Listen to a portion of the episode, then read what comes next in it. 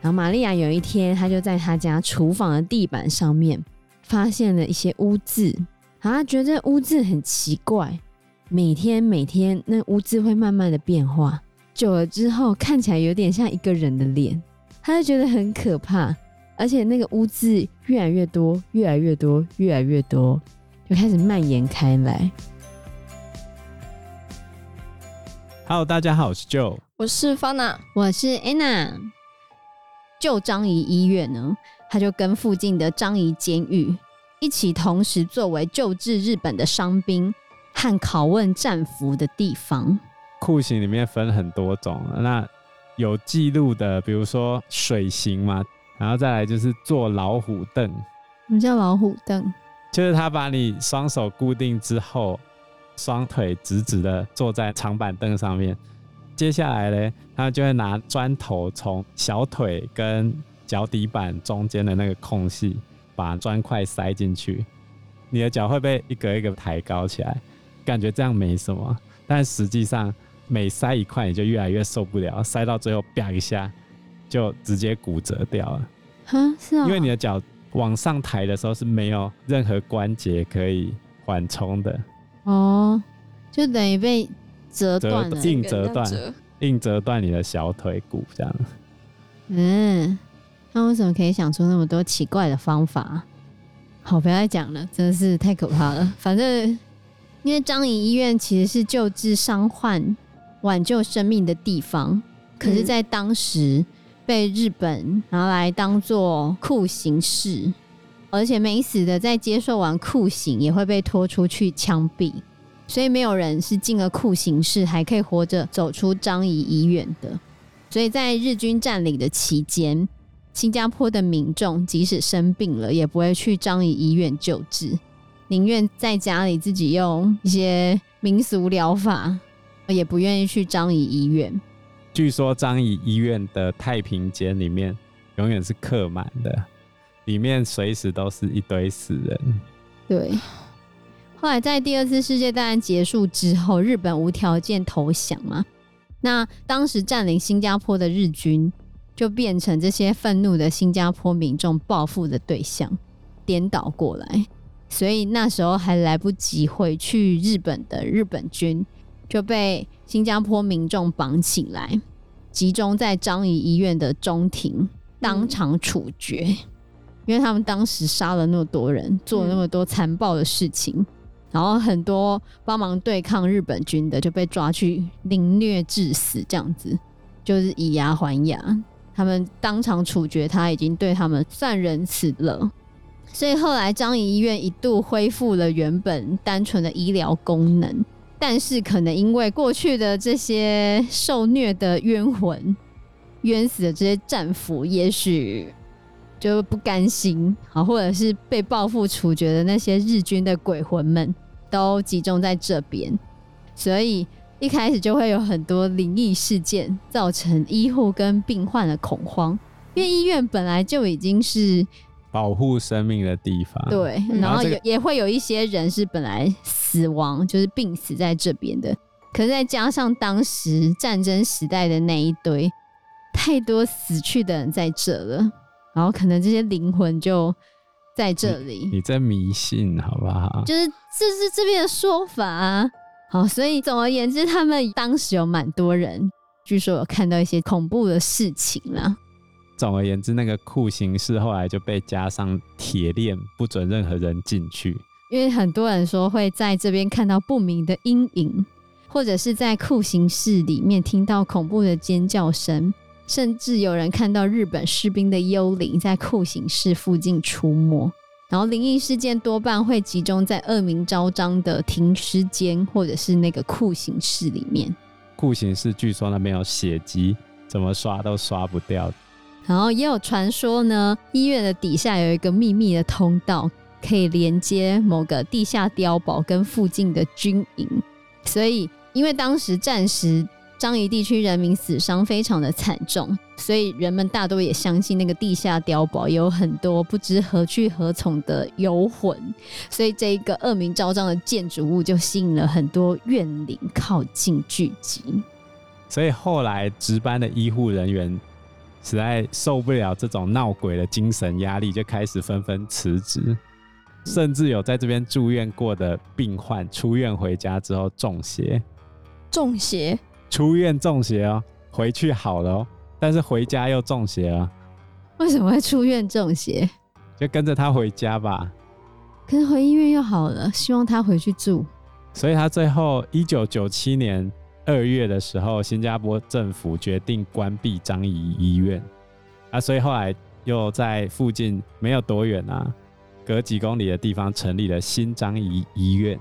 原本新加坡政府想要原地重建其他功能的建物，结果嘞，民俗专家出来了，说不能拆啊，这边太多怨魂啦，拆了会出大事。会出什么大事？不知道，所以他们没有拆。他没拆怨魂。他可能认为说这间医院镇压了太多怨魂。哦。你现在把它拆掉之后，那些怨魂就就跑出去。哦。可能就会造成更可怕的危害之类的。不过后来也没人敢动啊。对啊，你现在用 Google Map 的话，可以用 Google 街景走进去看张仪医院内部。Google 人很勇敢，对啊，居然敢走进去。没有他们应该是街景车，可是街景车为什么可以开进去啊？没有他，那不是，那是进去拍的。竟然是进去拍的，有勇气，很厉害，太厉害了。内部有人进去拍，耶，所以各位听众们，如果你在家不能够出去探险，没办法去新加坡一探张仪医院的究竟，你可以用 Google Map。线上探险，没错，记得不要开灵异的音乐，你会觉得有点恐怖，就是毛骨悚然。因为张仪医院没有拆掉嘛，所以后来就有探险者跑进去探险，结果出现了更多的灵异体验。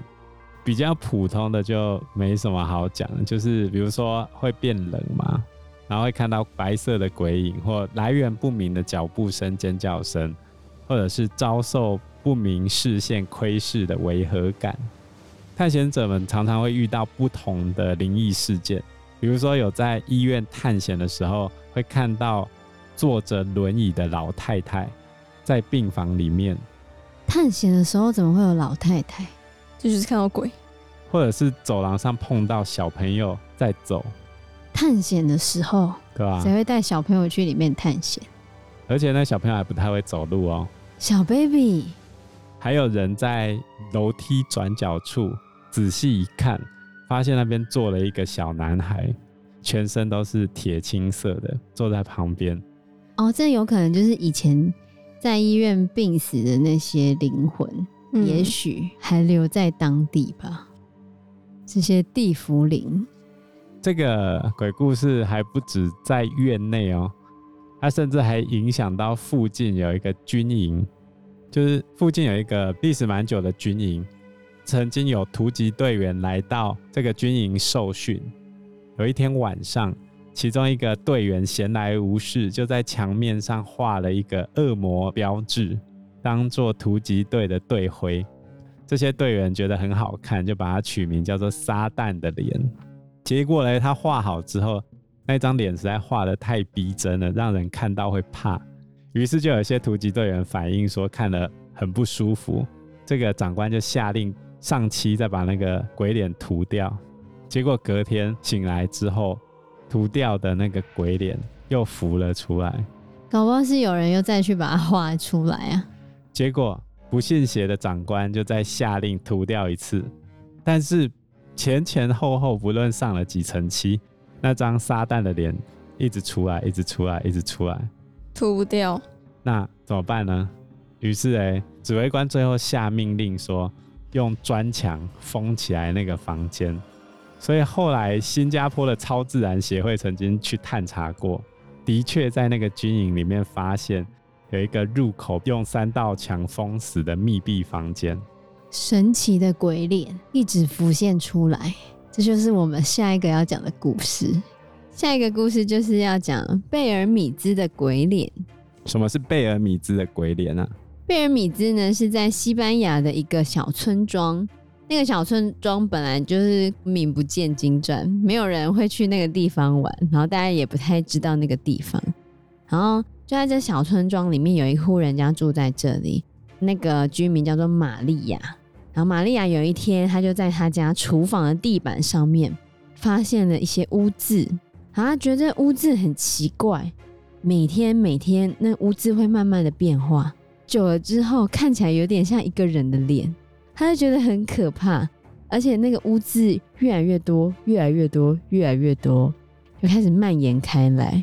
那玛利亚一家人呢就被这个脸给吓坏了，他有试着要把那些脸擦掉。然后就拿抹布啊，嗯、然后用各种方式去把它擦洗，但这些图像还是一样存在哦。所以它有很多个。对，就你把它擦掉之后，它还是再出现。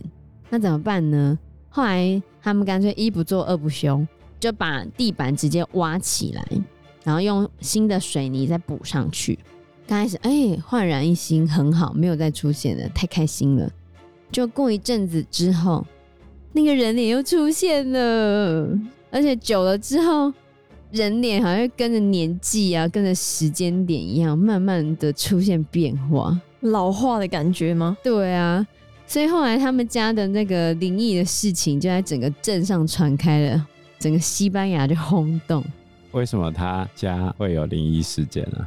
就不知道啊，没有一个原因。对，不知道。然后后来后来就开放给大家去观光，啊，靠鬼赚钱？没错，他后来就开放给大家观光，然后还有开放媒体过来采访他，然后他也跟媒体讲说，他们有用水泥啊把它挖掉啊，再把它重新铺回去。可是隔几天之后，那个鬼脸又出现了，而且还出现在同一个地方，一模模一样样。太奇怪了吧？对啊，那科学家有解释吗？有一些科学家有去做科学调查，真的有去做科学调查，然后他们在玛利亚他们家人的同意下进行了试验，他们也是想把地板挖掉，然后重新铺水泥，然后把那个房子封了三个月，就三个月之后，那鬼脸又出现了，嗯，就很奇怪。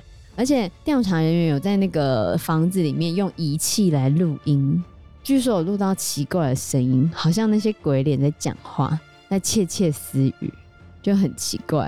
然后所以反正他们后来就有开放参观，就对了，就很多人来去看那个贝尔米兹的鬼脸，然后他们就因为这样子赚了很多的钱。这鬼没有被这么多人怎么样镇压的感觉吗？也不知道啊，可是他赚到钱了，不错啊，就是会赚钱的鬼脸，蛮好的。对啊，他们后来还把他们的房子改成了展览馆，让来参观的人就收钱这样子，周围的人也鸡犬升天，因为周围的旅游业就因此而兴起了，嗯，所以其他人也觉得还蛮开心的，就带来一波商机。对，但因为那毕竟是他的家，所以他后来其实有求助其他的调查人员。看到底可不可以把这个房子的问题解决掉，然后希望可以彻底消除这些鬼脸。后来贝尔米兹的市长知道这件事情之后呢，就有帮他组织了一个团队去他家展开调查。然后那个团队展开调查之后，他们就干脆把他的地板整个挖开来。结果，因为他看那个鬼脸是在他的厨房那边，嗯，然后就在他家厨房下。真的有很多具的尸骨，而且有一些没有头，有一些没有四肢，可能是被分尸，还是被处以极刑之后弃尸在这个地方的样子，就是没有全尸的那一种。然后后来他们把这些人骨进行检测之后啊，发现这些人骨大约是十三世纪死的，就很早之前的西洋骨头。然后里面骨骸最小的是五岁，骨骸最大大概是四十来岁，有男性有女性。好，后来这些骨骸啊，全部都被挖出来，安葬在一个天主教的墓地里面。然后他们的房子再用水泥把它填平。本来以为这样结束了，结果鬼脸还是出现了。对，过几个礼拜之后，而且原本只有脸。现在竟然还有身体啊！就整个都出来了，阴气太重吗？不知道啊。然后他生气了，然后有非常多人去参观哦，学生啊、研究人员啊、牧师啊、警察啊、神父啊、记者啊，甚至连欧洲的知名超自然学家也都有去，然后就说：“哇，这真的是二十世纪最具有研究价值的超自然现象。”那现在有什么研究结果吗？有啊，有人说那是骗人的啊。对，是他们自己画出来的吗？有有一些说法说是他们自己画出来的，因为就是有去趁他们不注意的时候，把他们地板就偷偷挖出来，就发现里面是有颜料的成分，所以就说那个鬼脸应该是他儿子画出来的，但是没有遭到证实的。嗯，有人觉得说是骗局的那个人是在说谎，打假的那个人在说谎，就对了。对，那有另外一个说法是。可能是玛利亚本人，可能有一种念力，就他那个念力可能有那种成像的能力，那么就让那个形象现身在地板上面，但他自己可能不自觉他有这个能力，所以只要是他住在那里，或者是他在的那个地方，就会有这个东西。可这还是不能解释说为什么他死掉之后，那个鬼脸还是在，这个鬼脸到现在都还在那边哦。对啊，你可以去看看啊，亲自感受一下。这一定要亲自去研究，你才会信的。不然别人研究说是真的，你也不相信是真的；是假的，你也不相信是假的。没有，我只想知道他们说真的是什么原因，说假的是什么原因。所以你觉得是真的还是假的呢？不管怎么样，也涂不掉也太夸张了吧？而且他都已经死了，然后又说有颜料痕迹，对啊，现在就很怀疑。就据说离现在最近的时候是差不多两千零四年左右，嗯、因为两千零四年的时候，那个玛利亚本人他就已经往生了，然后他的儿子也都没有继续在他们老家生活了，后来也没有再注意他们家的那个鬼脸到底怎样，因为那个发生的时间点蛮早期的，是在一九七一年到一九七三年的时候，然后两千零四年就是玛利亚死掉了嘛。所以之后，他儿子就没有再注意这件事情啊。可是后来，西班牙当地的超自然研究者，他们就再次带领团队来这个房子进行调查，就又发现又多出了其他的人脸图案，又多出了其他的。对，然后其中有一个人脸长得很像玛利亚本人，就那个已经死掉的玛利亚，所以可能是他们的灵魂，或者是回来了。对对对，继续在这个房子里面。所以刚刚前面讲了，就是有可能是玛利亚他们家人，就不止玛利亚，就玛利亚他们一家人都有这种念写或者是成像的那种能力，可以把你心中浮现的想法或者是概念呈现在照片上，或者是纸上，或者是地板上。所以可能是他们自己在有意无意之间，就把他们心中想到的那些图案，或者是脸，或者是什么。投射到地板上，然后地板就呈现出来，但他们并不知道他们自己有这样子的能力，就很神奇，真的很神奇耶。对啊，但是在地板上看起来真的有点毛骨悚然。对，就是那个贝尔美兹的鬼脸，嗯、你要看那些，尤其是在水泥地上的时候啊，那个脸就会特别的觉得，嗯，怪怪的，很诡异。我就觉得，嗯。好好奇哦，非常的诡异，我想去亲自看看。欸。对啊，在西班牙、嗯、可以去哦。这个就让我想到以前那个都市传说，有没有？杀人之后把人的尸体放在那个水泥墙里面，然后到了晚上的时候就会听到水泥墙里面有“扣扣扣”的声音，这样。对啊、应该没有人实验过吧？这都市传说啊。也有人讲说，有小朋友死在一个房间里面，然后那个房间被封住了，然后那个房间里面就会有“扣扣扣”的声音啊。都是类似这样子啊。那个故事就是有一个人搬去一个公寓那边租在那里，然后每到半夜十二点的时候，隔壁总是会传来小朋友玩玩具、把布把布的那种声音，还有骑三轮车的声音，他实在不堪其扰。有一天他早上要出门的时候，终于逮到隔壁邻居要回来了，然后他就骂那个隔壁邻居。那隔壁邻居跟他讲：“我是上夜班，我晚上根本不在家。”于是哎，他就说：“怎么可能？你家里面一定有小孩吗？”他说：“我一个人住，不相信你来我家看。”隔壁邻居他就把门打开来，的确没有，任何小孩子的东西。那他就说，我的的确确每天都听到那小朋友的声音呢。于是呢，他们就跑到各自的对外的窗户去看两间房间的正中间。他们在两间房间的正中间还发现一扇窗户。然后他们为了看那一扇窗户里面到底有什么，于是他们跑到对面的大楼去，带着望远镜跟对面的管理员借他们大楼的屋顶过去看他们两间房间的中间有什么。然后他们就拿望远镜看进去，看进去的时候就看到一个小朋友正在对着他挥手。这是真的吗？我忘记他出处是在哪里，PTT 吧，好像是吧。很可怕，这超可怕的。那这样他是要搬家吗？